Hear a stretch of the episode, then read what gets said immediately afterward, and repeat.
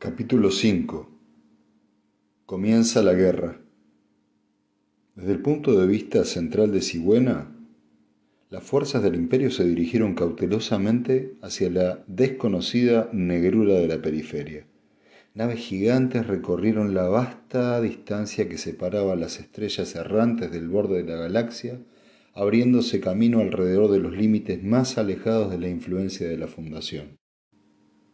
Mundos aislados en su nueva barbarie de dos siglos sintieron una vez más el paso de los señores supremos sobre su suelo. Se juró fidelidad frente a la masiva artillería concentrada en las ciudades capitales. Las guarniciones fueron abandonadas, guarniciones de hombres que llevaban el uniforme imperial y la insignia del sol y la astronave en sus charreteras. Los viejos lo advirtieron y recordaron una vez más las olvidadas historias de sus tatarabuelos sobre los tiempos en que el universo era grande y rico y disfrutaba de paz y ese mismo sol y la astronave lo gobernaba todo. Entonces, las grandes naves tejieron su red de bases avanzadas alrededor de la fundación. Y cuando cada uno de los mundos estuvo anudado en su lugar correspondiente de la red, se envió el informe a Belos Ríos, que había establecido su cuartel general en la superficie rocosa y estéril de un planeta errante y sin sol. En aquel momento, Ríos se tranquilizó y sonrió a Dusenbar. Bien, ¿qué opina usted, Patricio? ¿Yo? ¿Qué valor tiene lo que yo piense? No soy militar. Contempló con una mirada de hastío y desagrado el desorden que reinaba en la habitación excavada en la, roca y provista de aire, luz y calor artificiales, que constituía la única burbuja de vida en la inmensidad de un mundo yermo. ¿Para la ayuda que puedo prestarle? murmuró. ¿O que estoy dispuesto a facilitarle? Sería mejor que me regresase así buena. Todavía no, todavía no, el general giró la silla hacia el rincón donde se hallaba la enorme esfera transparente que mostraba el mapa de la antigua prefectura imperial de Anacronte y sus sectores circundantes. Más tarde, cuando todo haya terminado, podrá regresar a sus libros y todo lo demás. Me encargaré de que las posesiones de su familia le sean devueltas para siempre, a usted y a sus hijos. Gracias, dijo Bar con ligera ironía pero no tengo fe en el feliz desenlace de todo esto. Rios estalló en una carcajada estridente. No empiece de nuevo con sus graznidos proféticos. Este mapa habla con voz más elocuente que sus pesimistas teorías. Acarició suavemente su curvada e invisible superficie. ¿Sabe interpretar un mapa en su proyección radial? ¿Sí? Pues bien, véalo, véalo usted mismo. Las estrellas doradas representan los territorios imperiales, las rojas son las que están sometidas a la fundación y las rosas son las que se hallan probablemente bajo su esfera de influencia. Ahora mire. La mano de Ríos cubrió un botón redondo y un área de marcados y blancos puntitos fue tiñéndose lentamente de azul oscuro. Los puntitos, como una taza invertida, rodearon a los rojos y rosados. Estas estrellas azules han sido tomadas por mis fuerzas, dijo Rios con tranquila satisfacción. Y continúan avanzando. No han demostrado obstáculos en ninguna, no han encontrado obstáculos en ninguna parte. Los bárbaros se manifiestan inmóviles y, sobre todo, no ha habido ninguna oposición por parte de las fuerzas de la Fundación. Duermen bien y pacíficamente. Usted dispersa sus fuerzas en una línea muy delgada, ¿verdad? Preguntó Bar. De hecho, explicó Rios, y pese a las apariencias, no es así. Los puntos clave donde sitúo guarnición y fortificaciones son relativamente pocos, pero están elegidos con sumo cuidado. El resultado es que las fuerzas dispersas son pequeñas, pero la estrategia es considerable. Hay muchas más ventajas, más de las que adivinaría quien no, quien no hubiese estudiado a fondo la táctica espacial, pero es evidente para cualquiera, por ejemplo, que puedo desencadenar un ataque desde cualquier punto de la esfera envolvente y que cuando haya terminado será imposible para la Fundación atacar los flancos o la retaguardia. Para ellos no habrá ni flancos ni retaguardia. Esta estrategia del cerco previo ha sido intentada antes sobre todo en las campañas de Lori VI hace unos dos mil años, pero siempre de modo imperfecto, siempre con el conocimiento y la interferencia del enemigo. Esta vez es diferente. El caso ideal de los libros de texto. La voz de Barr era lánguida e indiferente. Ríos perdió la paciencia. ¿Sigue pensando que mis fuerzas fracasarán? Téngalo por seguro. Sepa usted que no ha habido un solo caso en la historia militar en que, cuando el movimiento envolvente ha sido completado, no hayan vencido las fuerzas atacantes, excepto cuando existe una flota exterior con la fuerza suficiente como para romper el cerco. Si usted lo dice... ¿Y continúa creyendo lo mismo? Sí. Allá usted. Rios se encogió de hombros. Barr Dejó que el silencio se prolongase unos momentos y entonces preguntó. ¿Ha recibido respuesta del emperador? Rios sacó un cigarrillo de un recipiente mural, mural situado a sus espaldas y lo encendió cuidadosamente. Repuso. ¿Se refiere a mi petición de refuerzos? Ha llegado la respuesta, nada más. Las naves no. Ninguna. Lo esperaba a medias. Francamente, Patricio no hubiera debido dejarme influenciar por sus teorías y haber hecho esta petición que, en definitiva, me ha puesto en evidencia. ¿De verdad? Claro, las naves son escasas, las guerras civiles de los dos últimos siglos han acabado con más de la mitad de la gran flota, y las restantes se hallan en malas condiciones. Usted ya sabe que las naves que se construyen actualmente no valen nada. Creo que no existe un solo hombre en la galaxia capaz de construir un motor hiperatómico de buena calidad. Lo sé, dijo el cigüeñano. Su mirada era pensativa y ensimismada. Pero ignoraba que usted lo supiera, de modo que Su Majestad Imperial no puede darle naves. La psicohistoria podría haberlo predicho. En realidad, tal vez lo hizo. Yo diría que la mano muerta de Ari Seldon está ganando el primer asalto. Rios contestó bruscamente. Dispongo de naves suficientes. Su Seldon no está ganando nada. Si la situación se agrava, enviará más naves. De momento el emperador no sabe toda la historia. ¿De verdad? ¿Por qué no se la ha contado? E, es evidente, porque son teorías de usted. Ríos le miró con sarcasmo. Esa historia, con todos mis respetos, es altamente inverosímil. Si los acontecimientos la corroboraran, si me facilitan una prueba, entonces, pero solo entonces consideraré que el peligro es mortal. Además, continuó casualmente Ríos, esta historia, mientras no la respalden los hechos, tiene un sabor de lesa majestad que no resultaría agradable al emperador de la galaxia. El anciano Patricio sonrió. ¿Quiere decir que comunicarle que su augusto trono está en peligro de subversión por parte de unos toscos bárbaros de los confines del universo no es una advertencia fácil de creer o calibrar, de manera que a usted no espera que usted no espera nada de él, a menos que contemos con un enviado especial o algo por el estilo. ¿Y por qué un enviado especial? Es una vieja costumbre. Un representante directo de la corona está presente en toda la campaña militar que se halle bajo los auspicios del gobierno. ¿De veras? ¿Por qué? Es un método de preservar el símbolo de la jefatura personal imperial en todas las campañas, y también para asegurar la fidelidad de los generales. No siempre tiene éxito en esto último. Bien, aquí está. Tussenbar enarcó las cejas inquisitivamente. Ríos explicó. Ya sabe que hemos capturado a uno de esos comerciantes, vivo y con su nave intacta. He oído hablar de ello.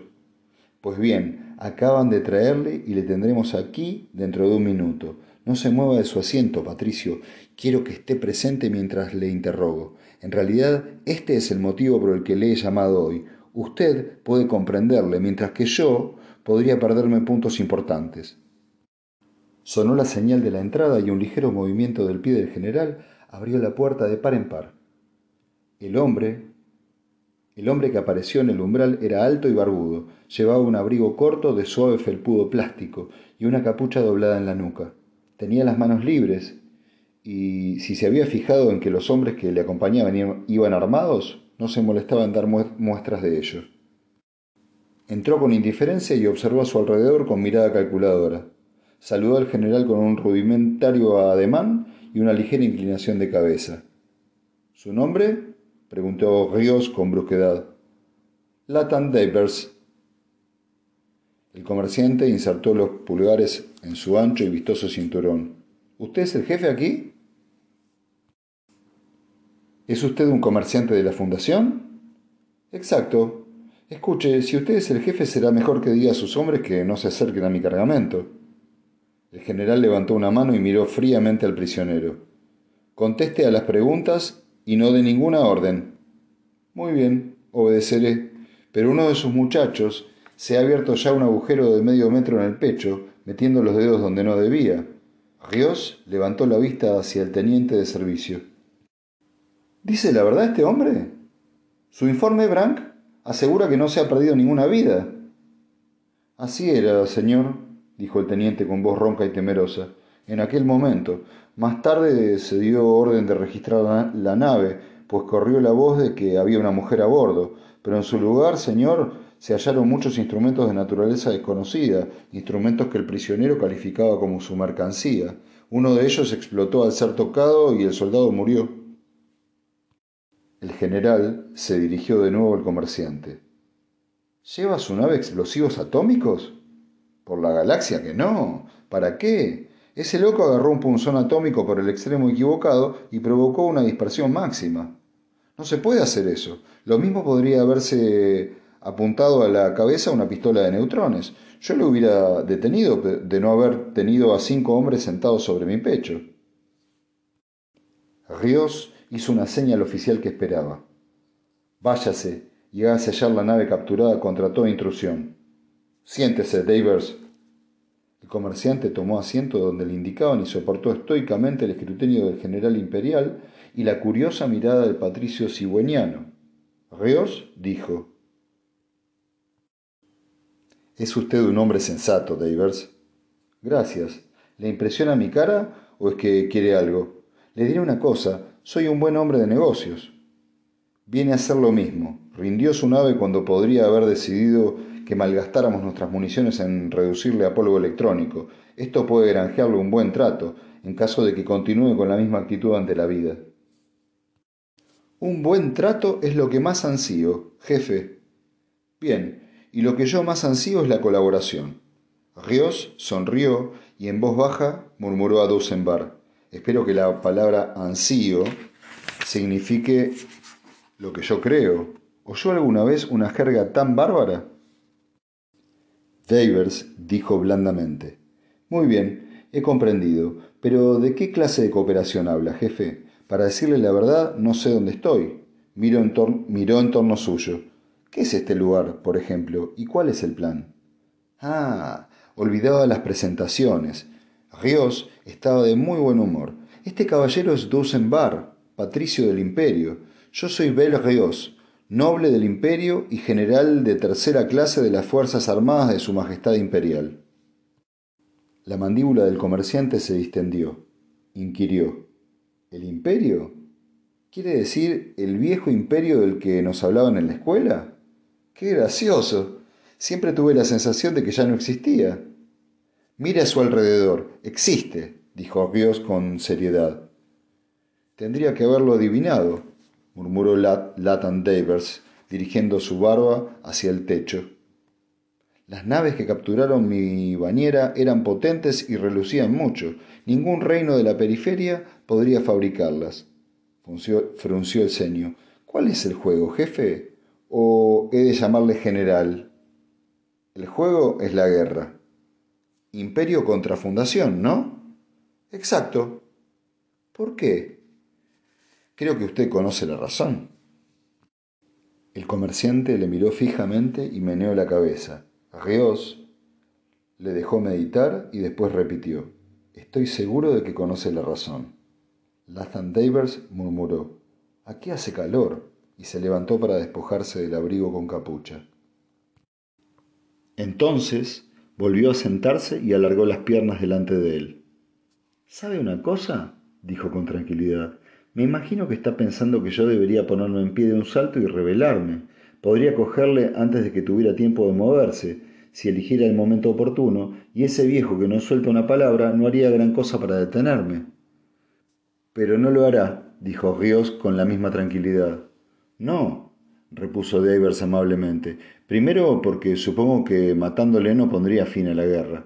Hay más generales en lugar hay más generales en el lugar de donde procede. Muy acertadamente deducido, aparte de que probablemente me reducirían a los dos segundos de haberle atacado y me matarían rápida o lentamente, eso depende, pero me matarían, y nunca me gusta contar con eso cuando estoy haciendo planes. No me compensaría. Ya dije yo que era un hombre sensato. Pero hay una cosa que me intriga, jefe. Me gustaría que me dijese ¿Qué ha querido insinuar con eso de que yo sé por qué nos hacen la guerra? Lo ignoro y adivinar me aburre mucho. Con que sí, ¿eh? ¿Alguna vez ha oído hablar de ese Ari Seldon? No. Y ya le he dicho que no me gustan las adivinanzas. Ríos miró de soslayo a Dusenbar, que sonreía con suavidad y continuaba inmerso en sus pensamientos. El general dijo con una mueca, no juegue usted a las adivinanzas, Davers. Existe una tradición o una fábula o una historia, no me importa lo que sea, sobre su fundación, de que eventualmente creará el Segundo Imperio. Conozco una versión muy detallada del cuento de la psicohistoria de Ari Seldon y de sus eventuales planes de agresión contra el Imperio. ¿De veras? Davers parecía pensativo. ¿Y quién le ha contado todo esto? ¿Acaso importa? dijo Ríos con peligrosa suavidad. Usted no está aquí para hacer preguntas. Quiero que me diga todo lo que sabe acerca de la fábula de Seldon. Pero si es una fábula... No juegue con las palabras, Davers. No lo hago. De hecho, voy a serle sincero. Ya conoce usted todo lo que sé acerca de ello. Es un cuento estúpido, un absurdo. Todos los mundos tienen sus leyendas. Es imposible arrebatárselas. Sí he oído hablar de eso. Seldon, Segundo Imperio y todo lo demás. Duermen a los niños con esa clase de historias. Los chiquillos se adormecen en sus cuartos con sus proyectores de bolsillo y absorben las aventuras de Seldon. Pero es algo estrictamente infantil, nada para adultos inteligentes, en definitiva. El comerciante meneó la cabeza, los ojos de Ríos eran sombríos. ¿Es realmente así? Miente usted en vano. He estado en el planeta Terminus y conozco su fundación. La he visto de cerca. ¿Por qué me pregunta entonces? A mí que no he pasado en ella dos meses seguidos en diez años. Está desperdiciando su tiempo, pero continúe con su guerra si lo que busca son fábulas. Ibar habló por primera vez suavemente. ¿Tanta confianza tiene en la victoria final de la fundación? El comerciante se volvió enrojeció levemente mostrando la palidez de una vieja cicatriz que tenía en la sien. Vaya, el socio silencioso. ¿Cómo ha deducido eso de mis palabras, doctor? Rios hizo abar una seña imperceptible y el cigüeñano prosiguió en voz baja. Porque le molestaría la idea de que su mundo pudiera perder esta guerra y sufrir las tristes consecuencias de la derrota. Lo sé porque mi mundo la sufrió una vez y aún las está sufriendo. Lathan Davers jugó con su barba, miró uno tras otro a sus interlocutores y rió brevemente.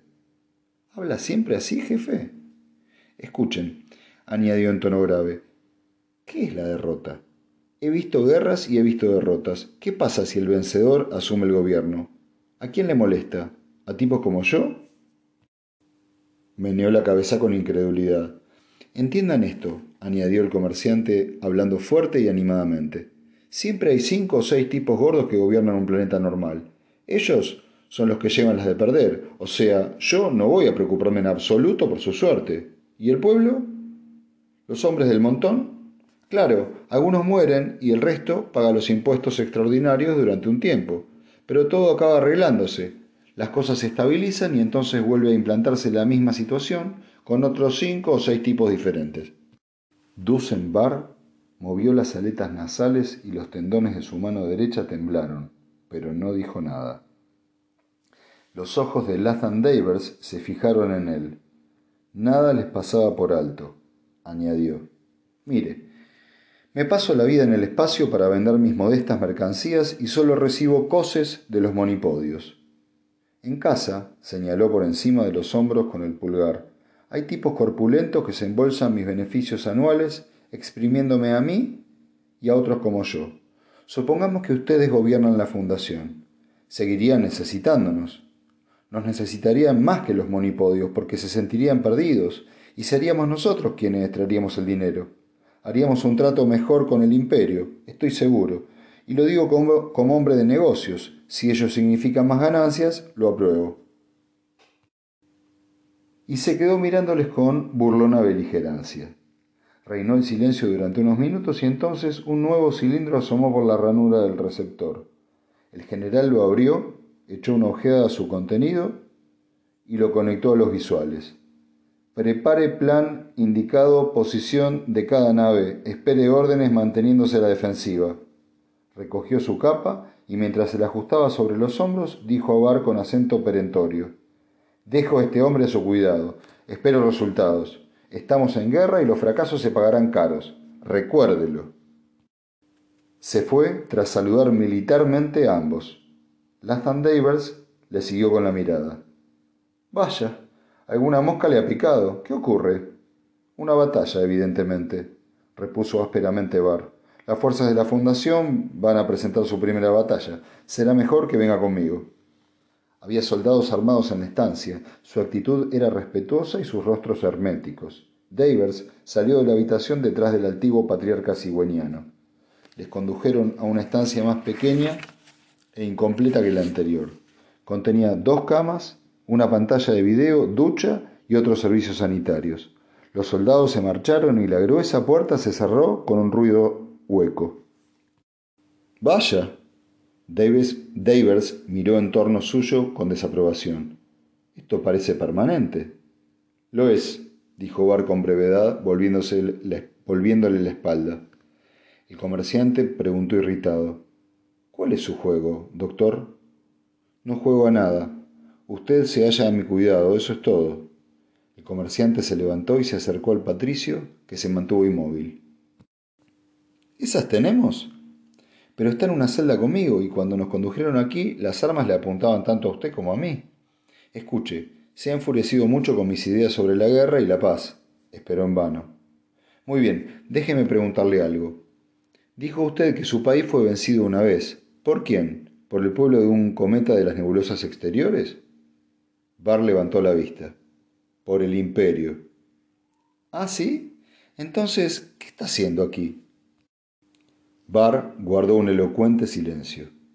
El comerciante extendió su labio inferior y asintió lentamente con la cabeza. Se quitó el brazalete de eslabones planos que ceñía su muñeca derecha y lo alargó a Barr. ¿Qué opina de esto? Llevaba otro exacto en la otra muñeca. El cigüeñano tomó el ornamento, respondió lentamente al gesto del comerciante y se lo puso. El extraño cosquilleo en la muñeca cesó con rapidez. La voz de Davers cambió enseguida. Bien, doctor, ya puede hablar ahora. Hágalo con naturalidad.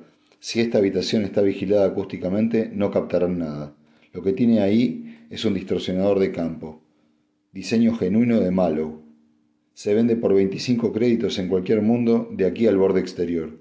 Usted lo tendrá gratis. No mueva los labios cuando hable y tómeselo con calma. Ha de encontrarle el truco. Dusenbar se sintió repentinamente cansado. Los ojos penetrantes del comerciante eran luminosos y exigentes. Temió no saber responder a esta exigencia. Preguntó. ¿Qué quiere usted? Las palabras sonaron extrañas a través de los labios inmóviles. Ya se lo he dicho, emite sonidos bucales como si fueran un emita, emite sonidos bucales como si fuera un patriota y sin embargo un mundo fue destruido por su mundo fue destruido por el imperio y usted se dedica a jugar a la pelota con el rubio general del emperador. No tiene sentido, ¿verdad? Yo ya cumplí mi misión, replicó Barr. Un virrey imperial murió gracias a mí. ¿De veras? ¿Recientemente? Hace cuarenta años. Cuarenta años. El comerciante pareció encontrar sentido a aquellas palabras. Frunció el ceño. Es mucho tiempo para vivir de recuerdos. ¿Lo sabe ese joven mequetrefe vestido de general? Barr asintió con la cabeza. Los ojos de Davers reflejaron una profunda meditación. ¿Desea que venza el imperio? El anciano patricio cigüeñano explotó en una cólera repentina. Ojalá el imperio y todas sus obras perezcan en una catástrofe universal. Todo Sigüena reza diariamente para que ocurra. Yo tenía hermanos, una hermana, un padre, pero ahora tengo hijos y nietos. El general sabe dónde encontrarlos. Davers esperó. Barr continuó en un susurro.